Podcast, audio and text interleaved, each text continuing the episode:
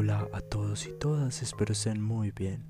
Mi nombre es Fernando Román y quiero darte la bienvenida a este episodio de Conversando con el Psico, un podcast donde juntos vamos a aprender sobre nuestra salud mental. Hola, hola, espero estés muy bien, me alegra mucho tenerte aquí nuevamente escuchando esta última sesión de nuestro taller de autosabotaje. Es muy importante entonces recordar qué hicimos en las sesiones anteriores y cómo va nuestro proceso. En la primera sesión definimos teóricamente el problema y tratamos de comprender cómo éste funciona en la vida general de las personas.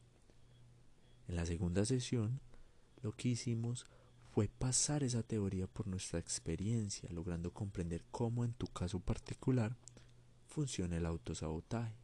Identificamos el autosaboteador entendimos un poco cómo actúa, qué te dice y tú cómo te sientes en ese momento y en esas situaciones. Pero muy importante también logramos identificar qué estrategias has usado en tu vida para poder hacerle frente a él, lo cual es muy importante para este ejercicio. El día de hoy entonces vamos a conocer un poco qué técnicas, herramientas y estrategias se pueden recomendar en este tipo de casos. La primera que te quiero comentar es una que se llama detención del pensamiento. Esta estrategia es sencilla. Consiste en que cuando identifiques que vienen esos pensamientos, esos sentimientos, esas imágenes de autosabotaje, vas a tratar de aislarte un momento en un lugar tranquilo donde no hayan muchas personas. Después vas a definir una palabra que indique la acción de detener. Eh, puede ser, por ejemplo, para, detenete, no más. Vas a repetir esa palabra más o menos dos, tres veces y luego vas a continuar con las actividades que estabas haciendo, te reintegras a donde estabas. Esta estrategia es muy útil porque lo que hace es que desvía la atención de esos pensamientos catastróficos o negativos que te dice el autosabotaje y la centra en esa acción, esa conducta y en esa palabra de detener. Esto puede sonar un poco raro porque tal vez nunca lo hayamos hecho. Sin embargo, al practicarlo por algunos días y a mediano y largo plazo el proceso se vuelve automático. Ya no lo vas a tener que decir en voz alta ni te vas a tener que alejar, sino que cuando identifiques que te están viniendo esos pensamientos de autosabotaje, tu cerebro inmediatamente va a decir la palabra y se van a detener y se va a desviar la atención permitiéndote concentrar en aspectos más objetivos de la situación. Otra herramienta muy útil son las autoinstrucciones. Esta palabra nos puede sonar un poco similar a los instructivos o las instrucciones que traen algunos elementos que compramos en nuestros hogares en algún momento. Efectivamente, lo que buscamos con las autoinstrucciones es decirle a nuestro cerebro cómo debería de funcionar. Las autoinstrucciones son básicamente palabras o frases que nos van a motivar y nos van a llevar a lograr esos sueños, metas y objetivos o retos que se nos planteen. Un ejemplo de autoinstrucción es yo lo puedo lograr. Yo he hecho muchas cosas en mi vida y esto no va a ser un impedimento para mí. Yo me he enfrentado a muchas situaciones similares a estas y he logrado solucionarlas de la mejor manera posible.